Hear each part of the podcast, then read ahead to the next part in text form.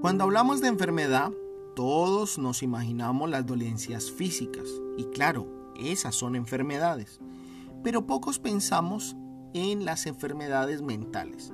Y no estoy hablando de la locura o la esquizofrenia, estoy hablando de esas enfermedades mentales silenciosas que muchas veces no percibimos. Y el tema para hoy trae como título Enfermo y no lo sabía.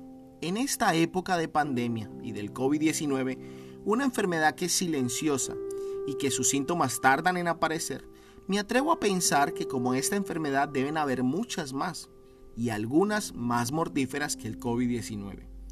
Como el pecado, hay muchos que no entendemos el hecho de ser pecadores, ya que vemos el pecado como actos que hacemos. Pero busquemos simplificarlo. El pecado no son solo los actos malos que hacemos, sino más bien la separación que surge entre el hombre y Dios. Una vez nos apartamos de Dios, entonces estamos en pecado y luego hacemos los actos malos. El libro sagrado nos habla de esa separación y nos muestra cómo esa separación nos enferma. Isaías 1:6.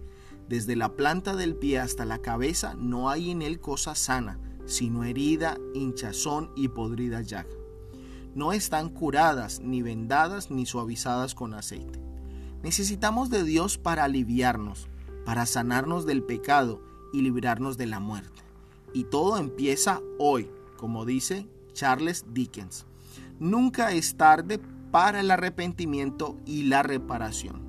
En este día podemos entregarnos a Dios y que Él repare nuestras vidas, que nos sane, que cure nuestras heridas y que nos dé el alivio que tanto necesitamos.